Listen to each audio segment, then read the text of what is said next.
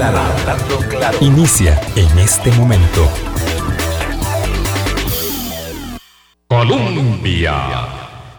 Son en punto las 8 de la mañana. ¿Qué tal? ¿Cómo están? Muy bienvenidas y bienvenidos a nuestra audición última de la semana. Este viernes nos eh, corresponde obligatoriamente, perentoriamente poner el dedo sobre el reglón nuevamente y hablar de nuestro momento desafiante, de nuestro momento social, familiar, comunitario, laboral, en todos los entornos, en todas las maneras posibles, eh, y ojalá que sea, que sea por las buenas, porque pareciera que será necesario que sea de otra forma, eh, y el gobierno parece tampoco no encontrar los arrestos para medidas más severas. En todas las maneras posibles vamos a tener que autoconvencernos de que la, la situación es muy, muy severa.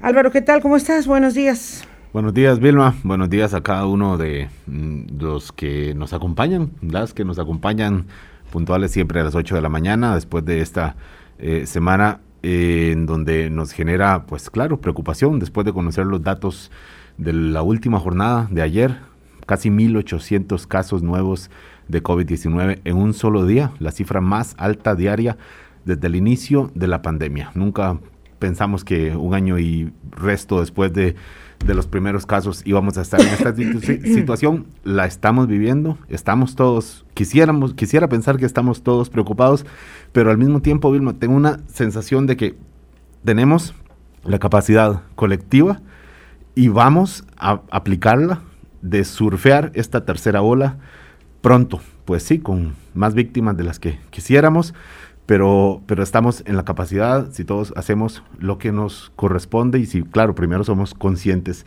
de la necesidad de hacerlo. Y Cuando usted dice que tiene la sensación es que tiene la esperanza. El optimismo, ah, sí. Sí, sí. Ok, ok.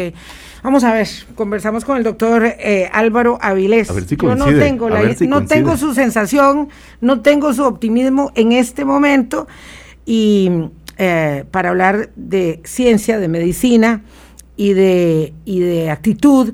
Conversamos con el doctor Álvaro Avilés. Yo le agradezco muchísimo, doctor. De verdad, no sabe cómo celebro que, esté de nuevo aquí y que mm, podamos en presencial volvernos a saludar.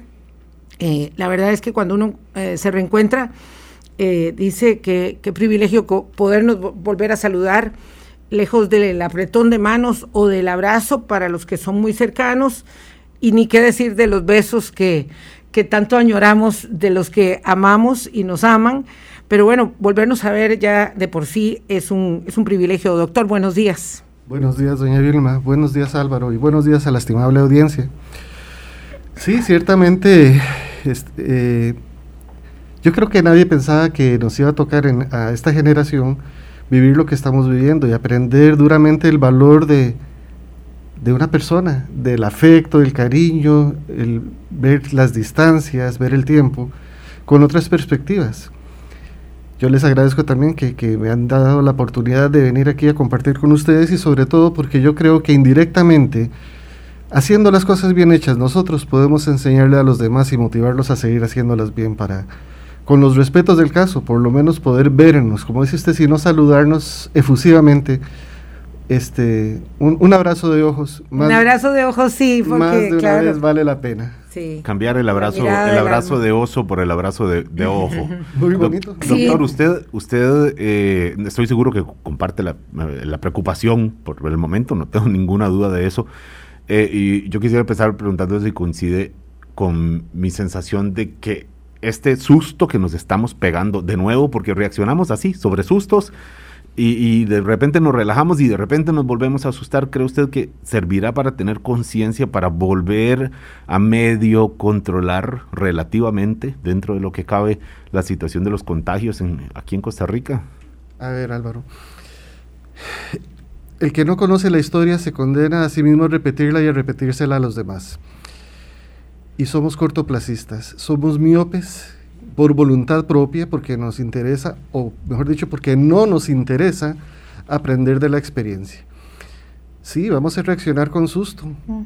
Vamos a reaccionar con susto. Y sí, vamos a salir adelante o van a salir adelante. Yo espero estar dentro del grupo colectivo que diga vamos. Por supuesto. Este, pero penosamente la historia nos demuestra que se va a volver a olvidar. Cuando usted decía la, la expresión muy, muy, siento yo muy apropiada de surfear esta ola,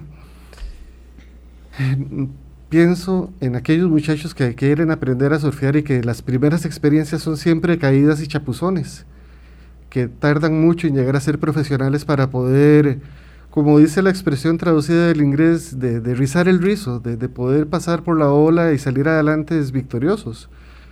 Esos son muy pocos, de todas las personas que hacen el deporte en el mundo, son muy pocos los que logran eso. Todos salen de la ola, algunos muy mojados, otros sin mojarse. Yo creo que nosotros en este momento estamos en el primer grupo, en el grupo aprendiz, en el grupo que desgraciadamente nos vamos a tener que mojar y caer y pagar precios muy altos. Precios muy altos porque hemos voluntariamente decidido olvidar lo vivido. A partir de una serie de intereses muy personales, eh, alguien el otro día decía que eran intereses mezquinos. Bueno, yo no necesariamente comparto esa opinión, porque los intereses suyos, Álvaro, son tan respetables como los de doña Vilma. Pero sí individualismo. Exacto, esa es la diferencia. Que la gente estamos olvidando que vivimos en sociedad y que como sociedad tenemos una responsabilidad colectiva. Y eso es tal vez lo que más nos, nos amarra en este mundo, en este momento que cada uno de nosotros ve las cosas desde la perspectiva que les conviene. Un comerciante necesita poder trabajar, una persona sin trabajo necesita algo para poder sustentarse. Esto es una guerra y la gente ha perdido de vista que el enemigo es el virus. Y han puesto de enemigos muchas veces al gobierno, muchas veces al vecino que se fue a la playa y no guardó las distancias. Al final de cuentas, yo personalmente creo que en esto lo que estamos haciendo es desplazando mis temores y mis responsabilidades y les estoy personificando en otras personas. Con frecuencia ustedes habrán oído decir que la gente expresa, es culpa del gobierno que abrió las restricciones. Bueno, había que abrir... Es culpa de la caja que no acelera la vacunación, doctor. Exactamente, había que abrir un poco las restricciones porque el pueblo tiene que vivir. No podemos ir más rápido de, de la cantidad de vacunas que recibe el país en su momento, con la logística que tenemos. Pero al final de cuentas, la responsabilidad es mía. Si yo salgo y yo me expongo, a mí nadie me obligó a salir. Permítame, doctor, contextualizar en qué momento estamos eh, para, para poner las cosas en su lugar. Ayer tuvimos 1.776 contagios confirmados de las últimas 24 horas y es eh, el día de toda la pandemia que hemos tenido nuestro nuestras cifras récord de casos, más allá de los 1.500 y tantos que hubo por el 18 de septiembre aproximadamente, eh, nos venían advirtiendo las autoridades hace semanas que esto iba a pasar. Las autoridades eh, venían no solo advirtiendo, sino que las cifras fueron aumentando de 400 a 700 a 900 y ya dijimos que iban pasando de 1000 para la semana pasada y ahora bueno, ahí estamos no sé como buscando el récord de los 2000 casos diarios. Este es realmente el peor momento de la pandemia en muchos lugares del mundo, no solamente aquí en Costa Rica. Vemos lo que está pasando en India, lo que está pasando en Uruguay, lo que está pasando en Chile, lo que está pasando en Brasil, donde hay ciudades eh, en las que el número de muertos ha duplicado el número de nacimientos del último mes, cosa que se esperaba iba a suceder en el 2047, me parece, aproximadamente. Entonces, pareciera que eh, el ser humano se comporta más o menos de la misma forma en todas partes y vivimos el espejismo de llegaron las vacunas. Exacto. ¿Verdad? Y en este momento hay hospitales que ya no tienen capacidad para recibir pacientes en unidades eh, de cuidado intensivo, cuatro, y hay además un fenómeno que ha cambiado eh, eh, el rango etario de las personas que son contagiadas. Y esos que pensaron que no la iban a pasar mal, la han estado pasando muy mal. Y vamos a bajar entonces mientras bajamos el número de la edad de contagiados, bajamos también el número de eh, la edad de contagiados en las hospitalizaciones. Entonces, este contexto es el del día de hoy. para un fin de semana donde todos deberíamos hacer un esfuerzo de estar muy guardados, sin que nadie nos obligue. Exactamente. Por favor, doctor. Sí, es, es, es interesante porque, vamos, ante el temor, ante una amenaza, las personas pueden reaccionar de dos maneras. Con un pánico inmovilizante, con negación, o con respeto, que aunque no me guste lo que estoy haciendo, pues lo enfrento. La diferencia entre un héroe y un soldado que no sea héroe es que el héroe se arriesga con respeto, los demás se arriesgan sin respeto. En una guerra todos vamos a perder. No hay una sola guerra en que una parte siempre gane. No la hay. ¿Qué vamos a perder nosotros? Pues en un sentido muy social estamos perdiendo personas irreemplazables, muy valiosas. Estamos perdiendo en un sentido material y económico una cantidad inmensa de recursos para un país que está en una crisis económica gravísima, sin capacidad todavía para salir adelante, y en medio de un planeta en donde los más poderosos económicamente se están abasteciendo, y igual que hace un año que se, los equipos de protección quedaron en los países más poderosos, en este momento las vacunas están quedando en los países más poderosos. O sea, en un año el ser humano no aprendió que somos una, un ecosistema global. ¿Qué también vamos a perder? Vamos a perder no solamente dinero, recursos materiales o personas, estamos perdiendo tranquilidad, estamos perdiendo sueño. En este momento, eh, en mi hospital, en el Hospital México, ayer cuando yo salía en la tarde, no quedaba una cama libre en cuidados críticos. Y desgraciadamente las camas libres que quedan es porque la persona se nos va, porque llegan en situaciones tan absolutamente tardías que no podemos hacer nada por una persona. Pero si todos los demás, en lugar de estar pensando en una UTI, nos ayudan a pensar en que todo lo no UTI es valioso, podemos... Lo no, no, no. Lo no útil, lo, no, lo que no es terapia intensiva, el supermercado, el autobús, el colegio, esas acciones van a sumar para que logremos reducir. Sin embargo, la gente, y, me han molestado mucho porque yo siempre saco a colación el cuento de Pedrito y el Lobo, pues tanto que se dijo que iba a pasar que la gente ya no le creyó hasta que vino. Y en medio de esta tragedia que es tener UTIs llenas, personas jóvenes muriendo, la falta de reacción obedece a que eso igual no me está tocando a mí, no me está afectando a mí. Decía un día de estos un, una persona en Chile, es que no aceptas la pandemia hasta que los muertos no sean los tuyos. El efecto vacuna en el mundo es muy interesante porque la gente dijo, ya hay vacuna, pero que haya vacuna no quiere decir que todo el planeta esté vacunado.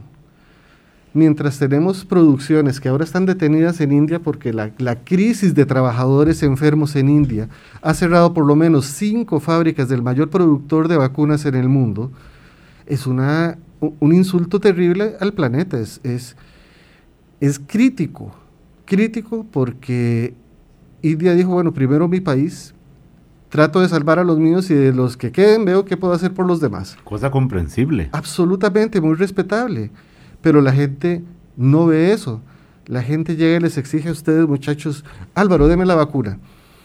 Y súbitamente ya la gente no quiere la vacuna porque alguien dijo que podía producir coágulos.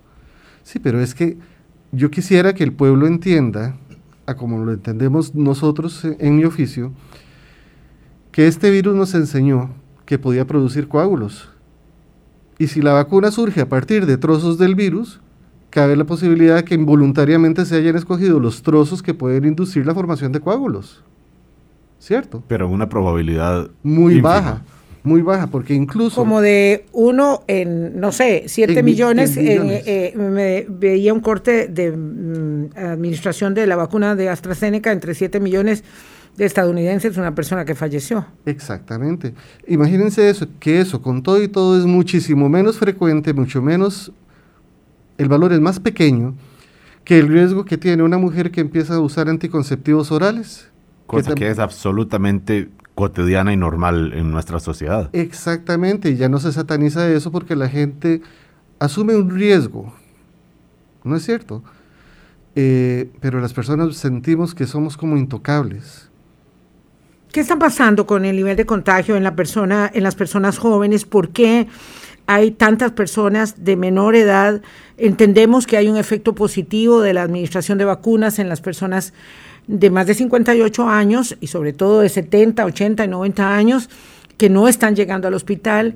¿Por qué eh, el virus ahora está situándose en personas de menor edad que siempre, digamos, se sintieron bastante superiores frente a la, digamos, perniciosidad del virus?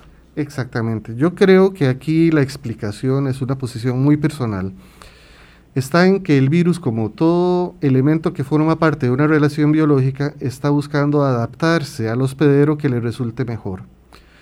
En biología, un microorganismo que mate al hospedero se llama un parasitoide y es un mal parásito.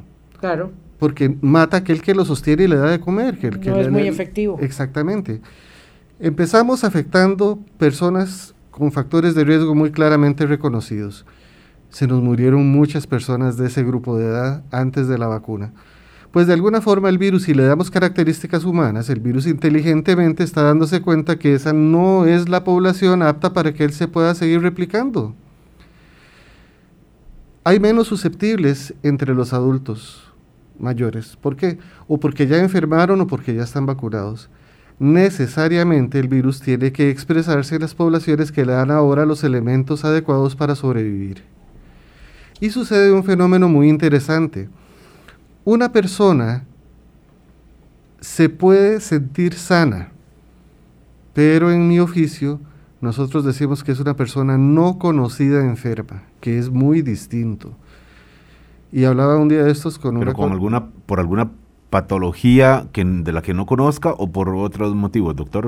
Las dos respuestas son correctas. Un día estos hablaba con una colega de ustedes, con doña Evelyn, y le ponía el ejemplo de que la hipertensión arterial está llamada el enemigo silencioso, el gran asesino silencioso. Porque la persona, si no se hace exámenes, si no entra en un registro de controles periódicos, no se da cuenta que la presión está subiendo porque su cuerpo tiene capacidades de compensación hasta que se agotan y la persona sucumbe en una forma dramática. ¿Cómo? Con un infarto de corazón, con un accidente vascular cerebral en forma de derrame, con insuficiencia renal. Pues el grupo de personas jóvenes se siente sana porque no se conoce enferma.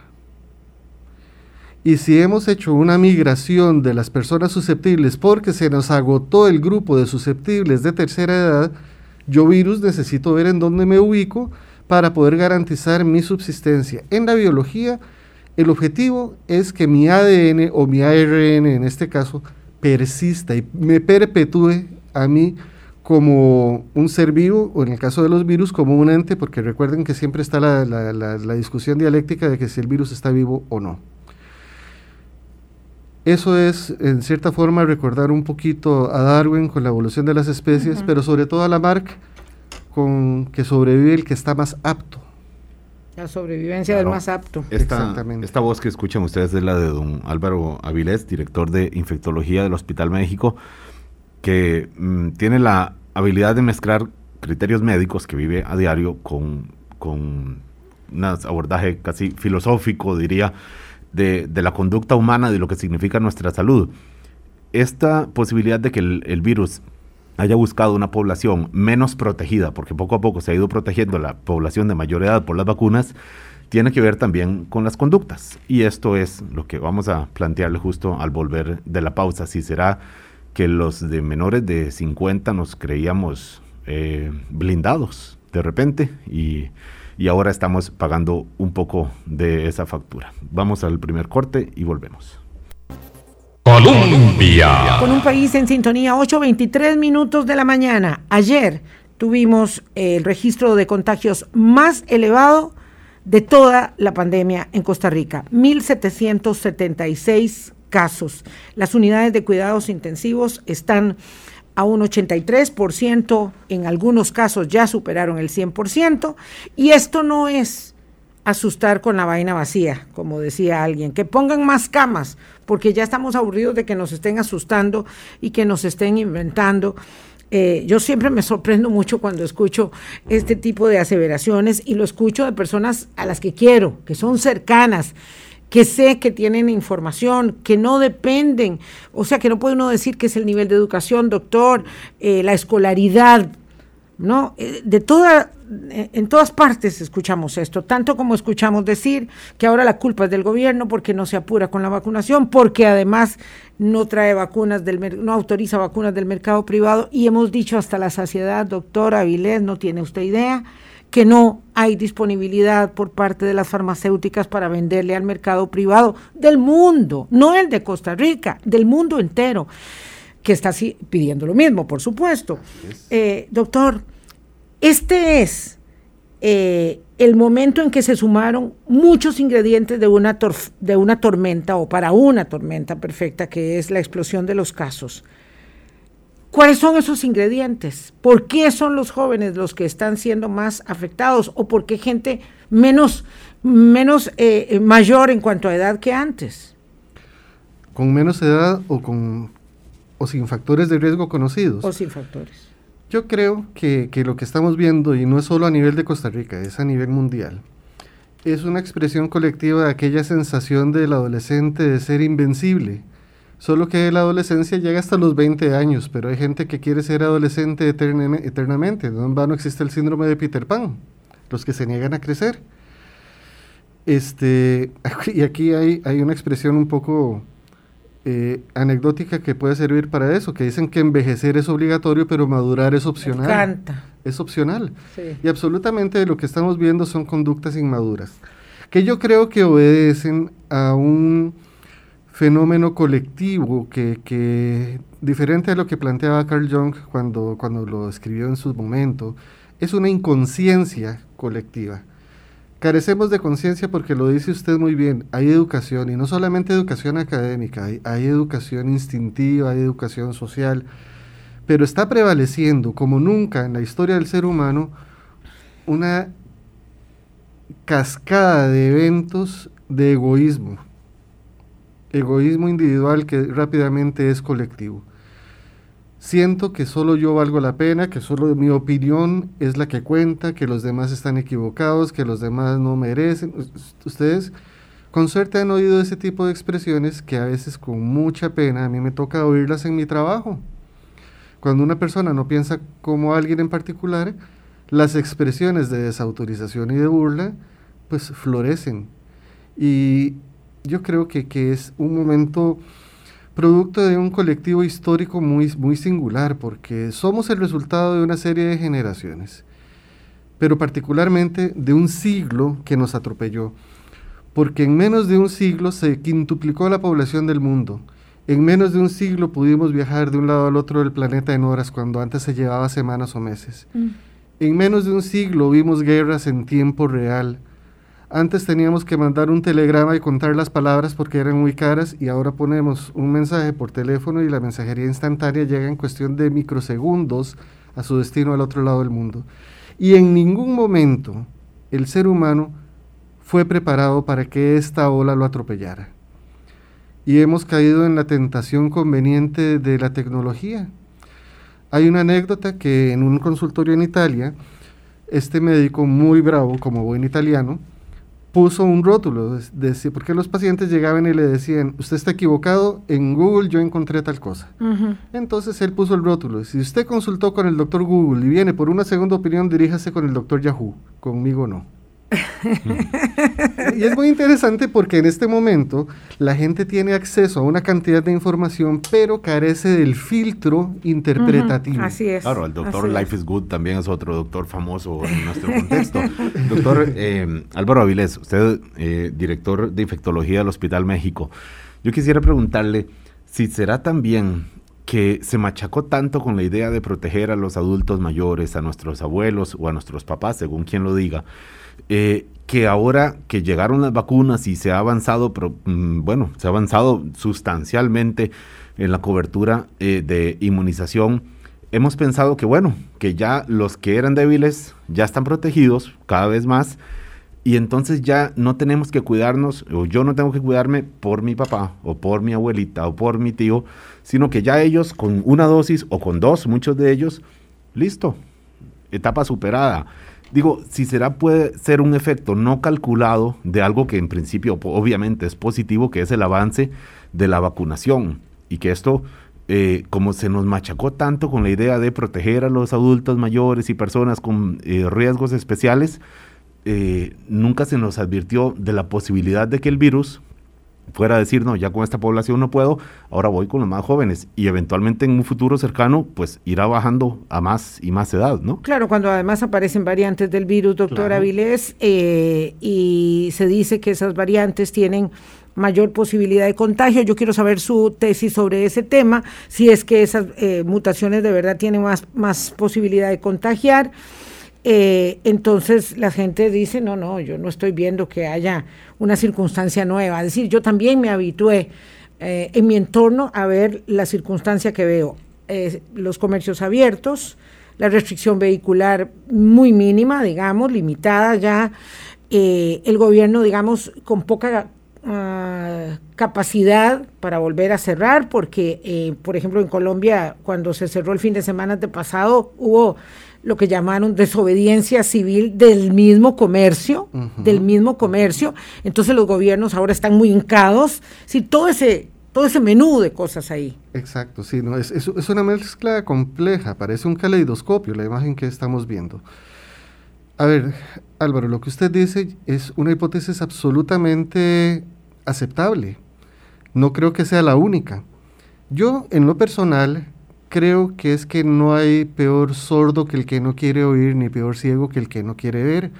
Porque el mensaje desde el origen fue, esta es la población de mayor riesgo.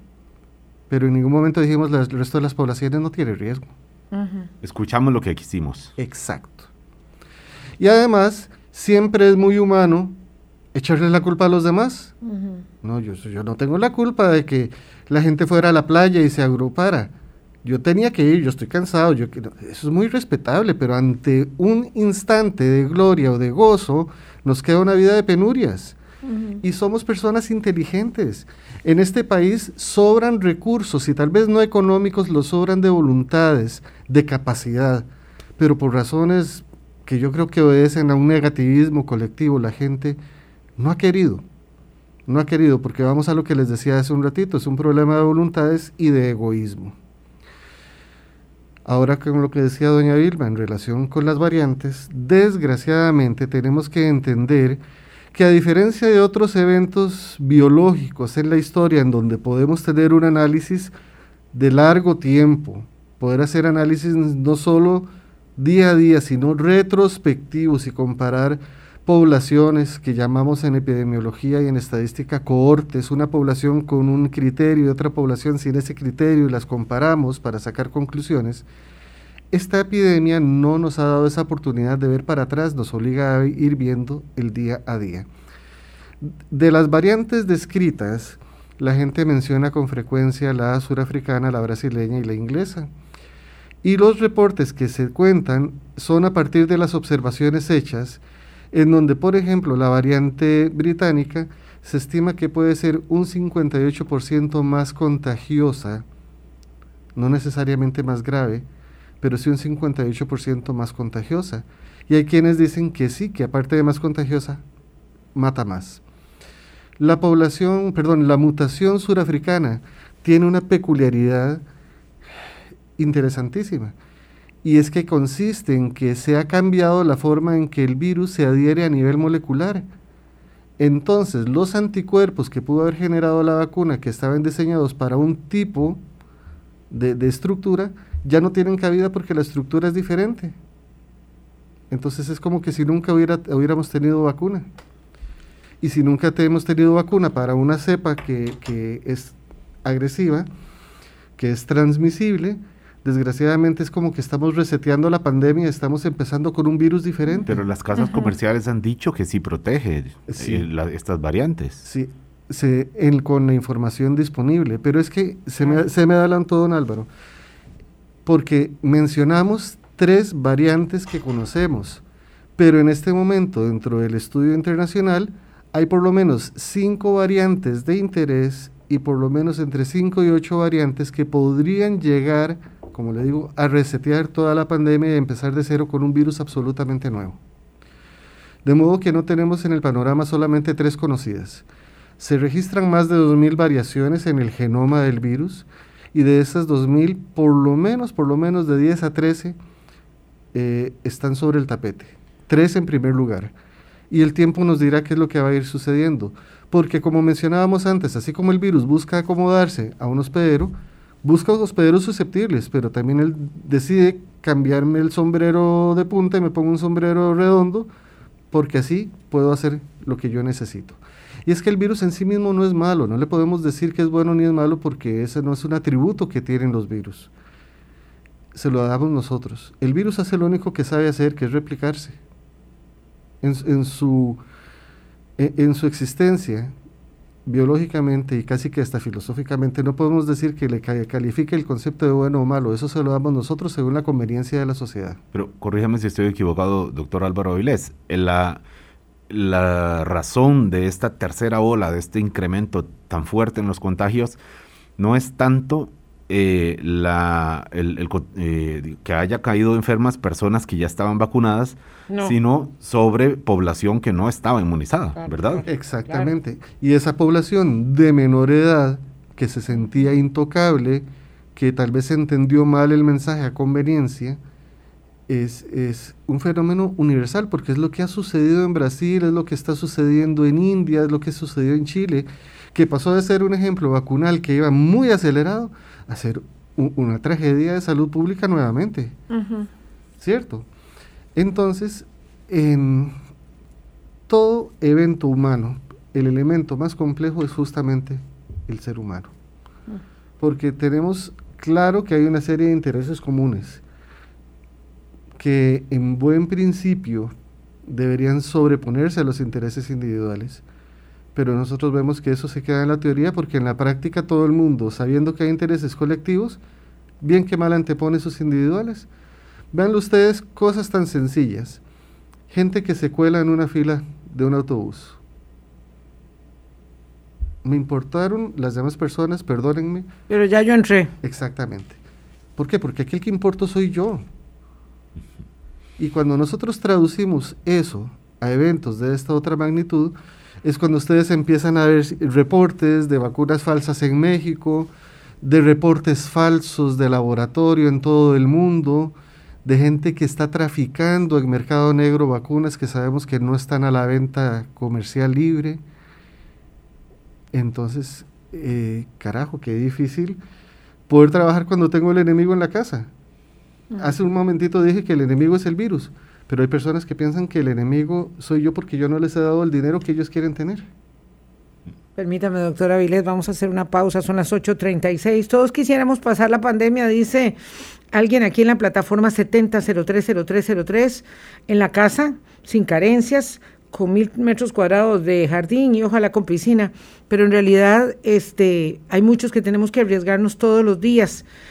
Eh, Muchos hemos escuchado que esto es lo más parecido a una guerra y eso es cierto. En las guerras hay sacrificios y bajas. No queda más que reforzar el mensaje. Claro, no se trata de quedarse todo el mundo en la casa. Yo cuando digo que nos guardemos este fin de semana es que si no tenemos que ir a trabajar necesariamente el sábado y el domingo, no salgamos. No vamos a ir a abarrotar la ferretería como si se, hubieran, se fueran a acabar los clavos o el supermercado como si no hubiera un mañana para comprar los alimentos. De eso se trata el pequeño sacrificio que estamos señalando. Las competencias, las fiestas privadas, las fiestas en fincas escondidas, las fiestas en casa, las reuniones de amigos, de eso se trata. Vamos a la pausa. Colombia. Con un país en sintonía, 8.40 minutos de la mañana. La naturaleza humana es es, es así, ¿verdad? Y podemos cuestionar todo lo que queramos, pero la circunstancia es demandante, desafiante, hasta que no sea yo, decía el doctor Álvaro Avilés, jefe de infectología del Hospital México. ¿Querías hablar, eh, señalar algo, Álvaro? Vilma, esto que decía usted antes de la, de la pausa, que dejemos para luego, lo que no es imprescindible hacer hoy. Y sabemos que detrás del mundo del entretenimiento hay economía, hay una industria, eh, bueno, es parte de, las, de los perjuicios, pero bueno, si podemos descartar la cena, el ver al amigo, uh, etcétera, podemos hacerlo. Pero hay otro tema, doctor, que yo no quiero dejar de preguntarle porque mueve a, no sé, probablemente dos, dos millones de personas en Costa Rica y es el curso lectivo, uh -huh. considerando los estudiantes, las familias, bueno, los que tienen hijos en el, en el sistema educativo y por supuesto maestros, toda la comunidad educativa. Eh, eso no es un entretenimiento, es una necesidad y bueno, hubo mucha, mucha valoración de, de la urgencia de retomar el curso lectivo y ahora eh, pues muchos eh, docentes y padres de familia, bueno, tienen un miedo natural de, al ver, ok, mandé a mi hijo a la escuela donde va a haber a 10, 15 chiquitos más o probablemente muchos más y maestros, etcétera, en una microbús, vaya usted a saber cómo, eh, por más que haya algunas medidas, justo hoy que tuvimos casi 1.800 casos nuevos de COVID-19. Eh, ¿Cree usted, doctor, que conviene echar marcha atrás o conviene seguir con estas medidas considerando que todavía el efecto en esta población, en esta mm, área educativa, no es un, un foco especial de contagios? La pregunta es una pregunta muy delicada que hay que ver desde varios puntos de vista. Primero, si lo veo como médico, nada más como médico, uno no puede dejar de ver una población de personas susceptibles y muy buenos transportadores y contagiadores. Típicamente en Costa Rica, con el inicio de las clases en años anteriores a la pandemia, veíamos una recrudescencia en las infecciones respiratorias altas al inicio del año académico. Lo de todos los años. Exactamente. Entonces, bajo esa premisa, como médico, uno dice, bueno, pues es, es un evento conocido, es un evento sobre el que puedo trabajar, pero es un evento que en este momento yo no tengo cómo dominar. Ahora, viéndolo como ciudadano, como padre de familia, yo puedo hacer un esfuerzo para que la gente que está alrededor mío mejore sus hábitos.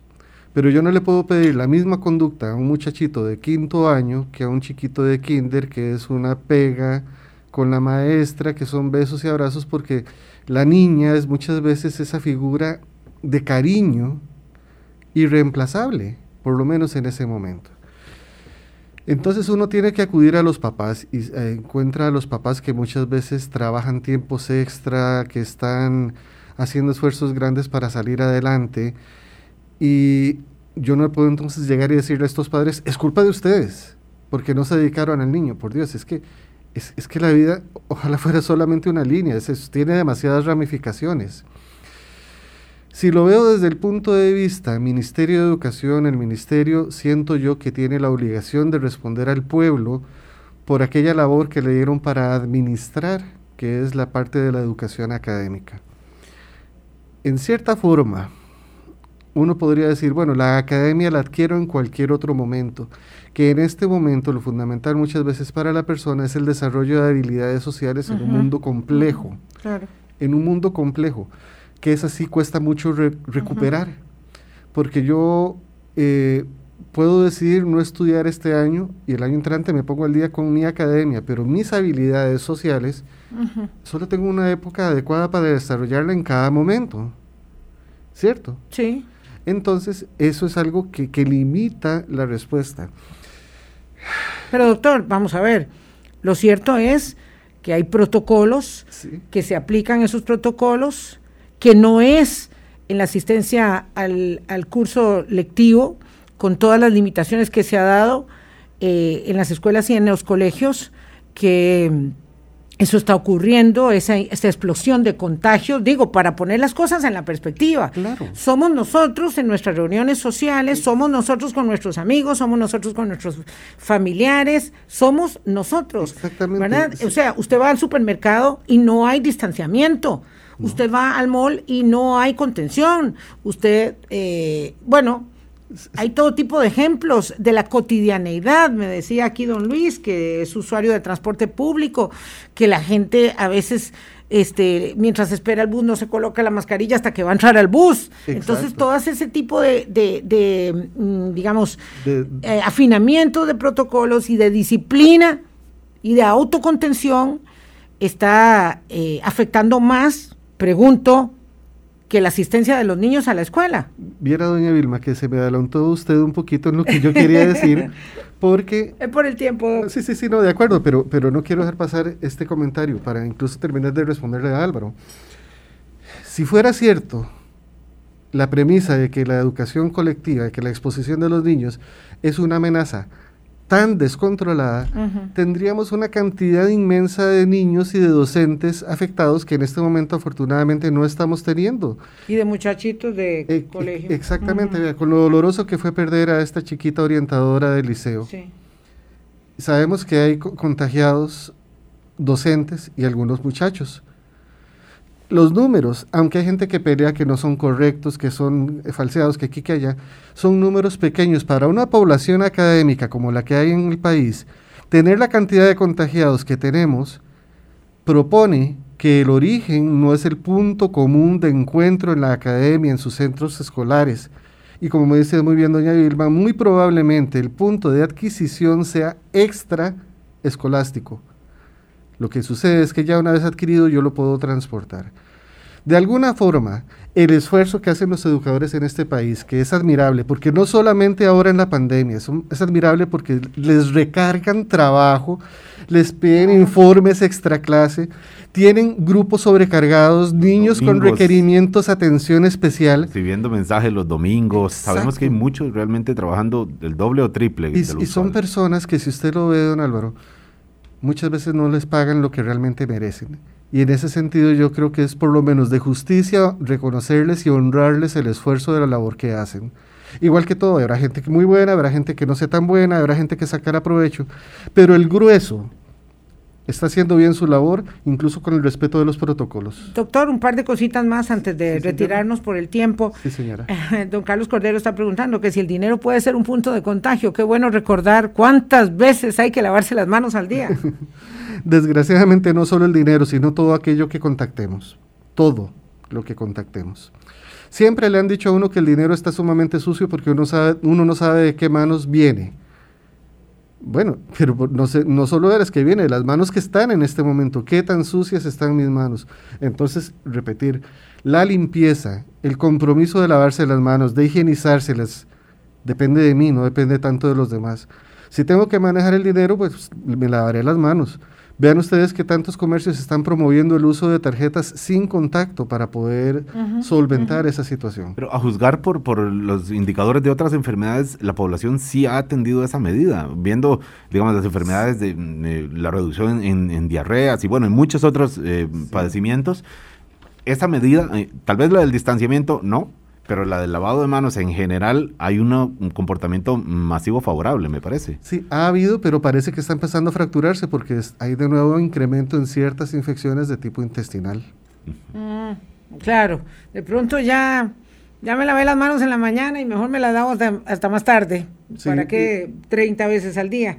Sí, doctor, vamos a ver, eh, hubo casi 1.800 casos ayer. El ministro de Salud, Salud emitió un mensaje donde se denotaba el desánimo, no lo, no lo transmitimos porque ya, ya se ha oído mucho, eh, fue un mensaje para viralizar precisamente en, en WhatsApp, muy desanimado, diciendo por favor hagamos un esfuerzo, estamos en una etapa eh, desafiante. Su compañero, el, el urólogo Alrey, decía que él, que es de sangre fría, como todos los cirujanos, está, está ansioso y, y- preocupadísimo. Eh, también hay una parte del egoísmo que no nos permite observar que ustedes han trabajado denodadamente 13 meses, 14 prácticamente en esta en este ataque a la pandemia y que eh, nuestro nuestro nuestro frente de guerra, nuestros soldados en el campo también están cansados, angustiados, asustados, Así aunque es. estén vacunados. Así es, porque sabemos que la vacuna nos previene de complicaciones graves, pero no de enfermar y de transmitir. Hay una cosa que la gente no ha visualizado y no solo en Costa Rica, sino en todo el mundo, y es que no hay plan B. Si la línea de salud cae, no hay quien la reemplace. no hay quien la reemplace. Y eso es una amenaza terrible. Vean, en alguna ocasión yo creo le decía a doña Vilma que uno se cansa de ver pasar cuerpos de personas fallecidas. Ya uno desgraciadamente se está acostumbrando a ver las caras de los compañeros cansadas, los desánimos, cuando le dicen a una persona tiene que ir a COVID, la bajada de ojos, los hombros caídos, uno sabe que es como Atlas llevando el mundo sobre sus espaldas. Pero la gente cree que nosotros somos intocables, que no nos va a pasar nada, que no tenemos sueño, cansancio, necesidades, familia. Que están muy asustadas. Así es. Familias que están asustadas. Y entonces es muy fácil decir, eh, es culpa de. De las noticias dolorosas de, de India, un día de estos entrevistaban a un muchacho que tuvo que pasar por cinco hospitales que le rechazaron a su padre por falta de camas de oxígeno porque en el camino al sexto hospital el viejito se le murió en el carro. Ay, Dios. Y eso duele. Vean, vean uno, uno ve la muerte todos los días. Y no es que uno le guste la muerte, por Dios que no. ¿Cuándo vio usted la última, eh, por última vez una persona morir, doctor? ¿Ayer? Sí, señor. Usted dice que salió del hospital y estaba lleno el servicio de, críticos. De críticos. ¿Cómo no se derrumba, doctor? Eso iba a comentarle, don Álvaro. Uno desarrolla algunas estrategias para sobrevivir. No es que uno sea insensible ante la muerte y el dolor ajeno, pero uno tiene claro que lo que uno escogió hacer exige sacrificios y que muchas veces las otras personas dependen de uno. Lo que pasa es que el precio lo estamos pagando. En promedio, un profesional en salud vive 10 años menos que la población natural. Y en medio de crisis podemos llegar a vivir 15 años menos. Doctor, un, un señor que tiene una finca en Tucurrique de Cartago dice que va a hacer una fiesta de 1.800 personas, un concierto con licor, con comida, con lo que quiera él poner, para demostrar que no son tontos. Él quiere demostrar que hay 1.800 personas que no son tontos, es decir, que juntos no se van a contagiar. Y si quisieran demostrar su tontería, pues no habría ningún problema. El problema es que van a ir a los hospitales donde ya no hay campo y van a contagiar a personas que están sanas, que no están ahí en la congregación que pretende burlar al Ministerio de Salud y a la municipalidad, independientemente del absurdo ese y de que estoy segura que las autoridades no lo van a permitir. Esto refleja un poco lo que estamos viviendo cuando hay gente que dice, a mí el Ministerio de Salud no me dice lo que yo tengo que hacer con mi vida, ni la Municipalidad de Jiménez, ni el doctor Álvaro Avilés, ni el- las fuerzas de seguridad, porque yo sigo por donde voy. Ahí lo que sucede, siento yo, es que vamos, desde que hay una cuota muy grande de desconocimiento, de egoísmo y de falta de conciencia social, así como de responsabilidad, creo que lo que hay que entender es que cada persona da lo que puede dar. Desgraciadamente esta persona está dando algo que es muy doloroso y que ojalá, sin desearle mal a esta persona, que no pueda realizar su, su actividad, porque no tenemos a dónde meter a 1.800 personas salvo que sea en un cementerio. Este, cada quien cree lo que quiere creer, pero tiene que entender que sus acciones traen consecuencias y que las consecuencias tarde o temprano se pagan. Para los que de alguna forma siempre lo evocan, yo personalmente creo que a diferencia de Dante, el infierno está aquí en la tierra y se vive. Nos Sí, queda, no su colega ley decía que el alza de contagios lamentablemente la vamos a, reflejar en alza de muertes. Así es, Ahí está el dolor. ahí está el dolor. Doctor, muchas gracias. A usted, doña Vilma. ¿Será que va a anunciar restricciones hoy? Bueno, este, ojalá, Veremos. ojalá, ¿verdad? Necesitamos un poco más de contención y pareciera que eh, los llamados no están siendo lo efectivos, ¿verdad? Todos los que hacemos en todas partes, no solo los de las autoridades eh, gubernamentales, mm, po- podríamos esperar por lo menos un poco más de restricción vehicular, por lo menos, porque hasta las 11 de la noche ya se hizo mucha fiesta. Lo bueno es que no necesitamos que nos obliguen para tener conductas. eh, No, eh, eso es lo malo. Parece que sí. Bueno. Mucha gente necesita ser obligada. Yo estoy segura que usted se va a quedar en la casa. Yo me voy a quedar en mi casa. Don Álvaro se va a quedar en su casa. El problema es que hay mucha gente que no lo va a hacer. Eh, me dice aquí un señor que trabaja en Santa Teresa, eh, que en esas playas, por ahí, mascarillas, no. Mucho viento, mucho aire libre y mejor mascarillas no, la gente no las usa y él trabaja ahí y está preocupado, pues ahí y en cualquier parte hay que usar la mascarilla. Doctor, muchas gracias. Gracias esté a con ustedes. bien. Igualmente, gracias por la oportunidad. Gracias. Les pido a ustedes y pues a la audiencia que por favor se cuiden más que mucho, demasiado. Más que mucho, Los, demasiado. los necesitamos a todos para salir adelante. Que salimos, salimos juntos, pero los necesitamos a ustedes. Y aún así que tengamos un muy buen fin de semana. No, y además, claro que vamos a salir de esto. El tema es cuánto tiempo y cómo vamos a salir de esto, porque claro, las guerras se acaban. Vamos a ver cuál es el número de bajas y cuál es el destrozo al paso de la guerra. Que la pasen bien. Chao, hasta el lunes. Hablando claro, hablando claro.